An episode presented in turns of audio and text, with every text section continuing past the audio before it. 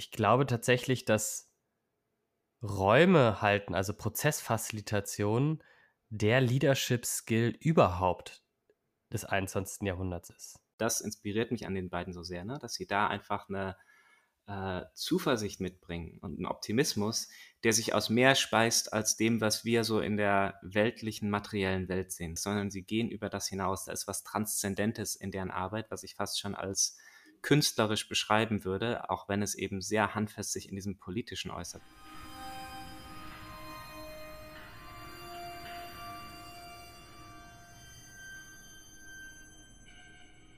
Herzlich willkommen zu einem ganz neuen Format. Äh, Jona wurde vor einer Minute damit überrascht. So spontan ist dieses Format.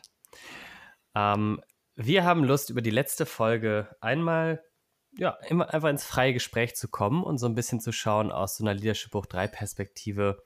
Was ist da nachgeklungen und wie schauen wir aus kollektiver Führungssicht auf die letzte Folge? Willkommen, Jona. Hallo, Leo.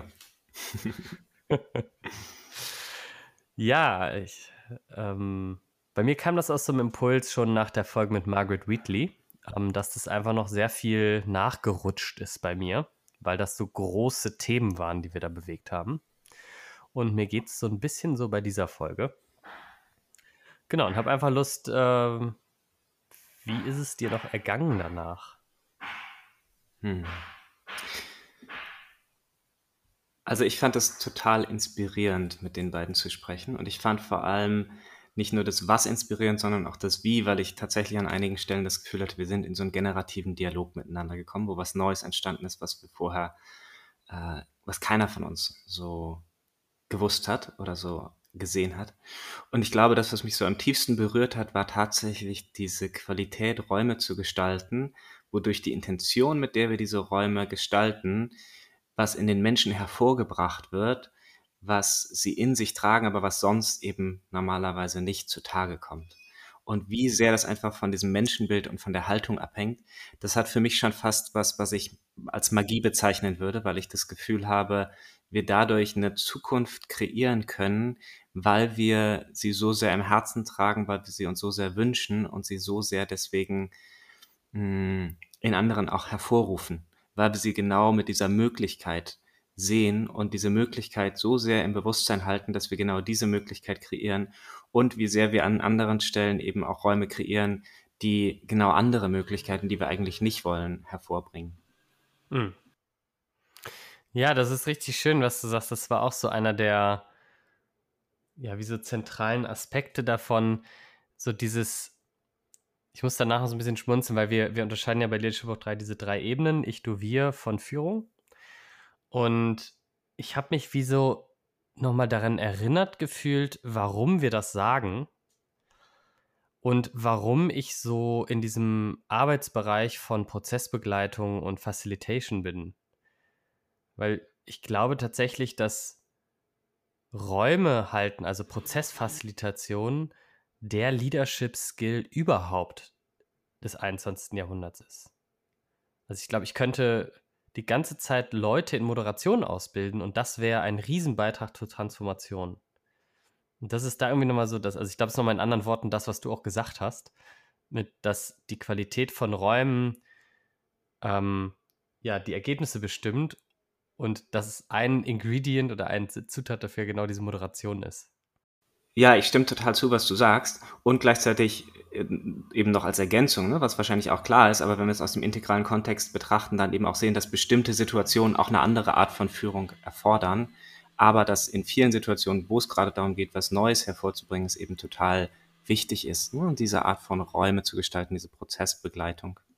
Ja, und das zum Beispiel, ich fand es so witzig, ähm, ich habe mal so ein kleines Handout generiert für das Einmaleins der Gesprächskultur also weil wir ja bei Leadership auch 3 sehr viel auch ja, drauf schauen, welche Gesprächskultur haben wir, um zu schauen, welche Kultur kreieren wir und um zu schauen, welche Ergebnisse kreieren wir. Also das ist einer der Trainingspunkte häufig. Und da hatte ich so ein Beispiel reingeschrieben, stell dir mal vor, im Bundestag macht Angela Merkel eine Rede und dann wird darauf geantwortet, oh, da bin ich aber neugierig nochmal zu schauen, ich würde noch das und das ergänzen. also genau das undenkbare Beispiel, was die da gebracht haben, was Herr Claudins im Grunde genommen nächstes konkretes Projekt ist, war das, was ich dort unverschämterweise geträumt habe. Und habe mich nochmal an diesen Satz erinnert, ähm, da kam einer, der wusste nicht, wie es geht. Nee, wie, wie geht der nochmal? Da, da kam einer, der wusste nicht, dass es geht. Sag du es. es kam einer und alle sagten, das geht nicht. Und er wusste das nicht und hat es trotzdem gemacht. Irgendwie genau. So. und äh, daran hat mich Claudine total erinnert. Mm. Also diese Haltung, das so richtig verkörpert. Ja. Und ich glaube, es geht gar nicht darum, dass sie naiv ist und nicht wusste, dass das nicht möglich ist, sondern sie hat ja immer wieder auch in ihrem Leben die Erfahrung gemacht, dass es nicht möglich ist und trotzdem die Zuversicht behalten, dass es trotzdem möglich ist, auch wenn sie ganz schon erlebt hat, dass es nicht möglich ist. Und ich glaube, das inspiriert mich an den beiden so sehr, ne? dass sie da einfach eine äh, Zuversicht mitbringen und einen Optimismus, der sich aus mehr speist als dem, was wir so in der weltlichen, materiellen Welt sehen, sondern sie haben ja auch von dieser vertikalen Orientierung gesprochen. Ne? Da ist für mich so eine äh, an die Welt angebundene Spiritualität durchgeklungen, die ihre Arbeit subtil inspiriert. Und das fand ich ganz, ganz toll bei denen, ne? wo ich wirklich gemerkt habe, so, ah, sie geben sich nicht mit dem zufrieden, was schon da ist, sondern sie gehen über das hinaus. Da ist was Transzendentes in deren Arbeit, was ich fast schon als künstlerisch beschreiben würde, auch wenn es eben sehr handfest sich in diesem Politischen äußert. Und diese Brücke finde ich total spannend. Mhm. Ja, Josef Beuys lässt grüßen. Den mhm. Einfluss hat man auf jeden Fall raus, rausgehört oder merkt man, finde ich. Ja. ja, so dieses verrückt genug zu sein, etwas zu bauen, was man selber nicht erleben wird. Also das hm. ist auch dieses Bild der Kathedrale, das wir häufiger verwenden, ne? Ähm, wie viele Familiengenerationen so eine Kathedrale bauen, also daran bauen, aber nie darin sitzen werden. Ja. Und dieses kathedrale Denken verkörpern die einfach. Mhm. Und ich glaube, das ist auch, das ist Evolution in Praxis. Also das ist Führung das ist das, was ich auch meine mit Führung im 21. Jahrhundert, die sich an dem Wir orientiert. Ne? Die, die orientiert sich ja eigentlich auch an dem Wir von morgen. Ja, cool. Ähm, eine Sache, die du anders machen wirst in deinem Leben, nachdem du diesen Podcast mit denen aufgenommen hast? eine Sache, die mich so inspiriert hat, dass ich sie gerne anders machen möchte, ist in mehr Kontexten tatsächlich das in Worte zu fassen, was ich sonst eben als magisch und jenseits von Worten bezeichnen würde, weil sie mich da inspiriert haben auf eine sehr, sehr verständliche, sehr ähm, auch an die materielle Welt angebundene Art und Weise, über was zu sprechen, was über die materielle Welt hinausgeht, auch wenn das an vielen Stellen eher so subtil mitgeschwungen ist, aber das hat mich auf jeden Fall inspiriert. Hm. Also, ich stelle mir die gleiche Frage mal. Sonst hätte ich es gemacht. Tja, was, was mache ich jetzt anders?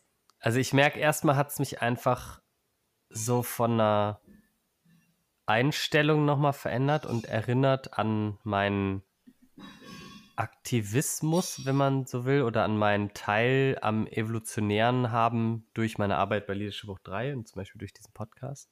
Das hat mich wie so bestärkt. Also das geht anders daraus hervor.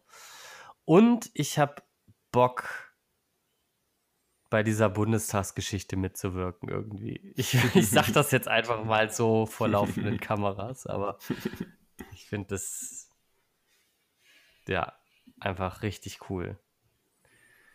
Und ich möchte, ich bin heute zum Beispiel bei mir in der Gemeinschaftsküche wieder dieser Spaltung begegnet.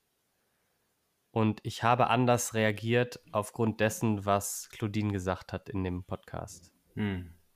Eine Person sagte mir etwas von einem Menschen, der so ganz, ganz dolle abgebogen ist von jeglichen Fakten.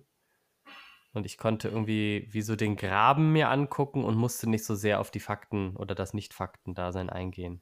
Mhm. Das war irgendwie auch cool. Schön. Cool.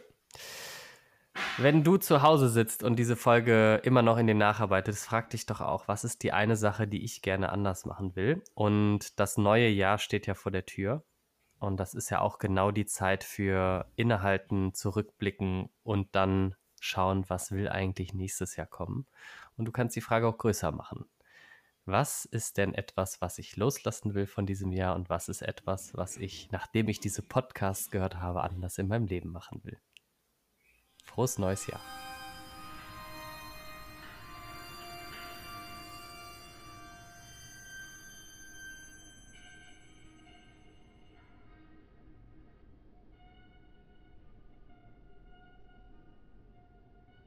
Das war Kollektive Führung Leben, dein Podcast rund um die Themen Transformation, New Work und Selbstorganisation.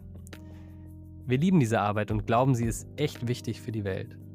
Wenn ihr das auch cool findet, dann folgt uns doch auf Instagram, liked uns bei LinkedIn oder Facebook und kommentiert auch gerne auf Instagram, damit mehr Menschen davon erfahren. Wenn du dir Begleitung wünschst, schau gern auf www.kollektiveführung.de vorbei. Alles weitere in den Show Notes. Bis zum nächsten Mal.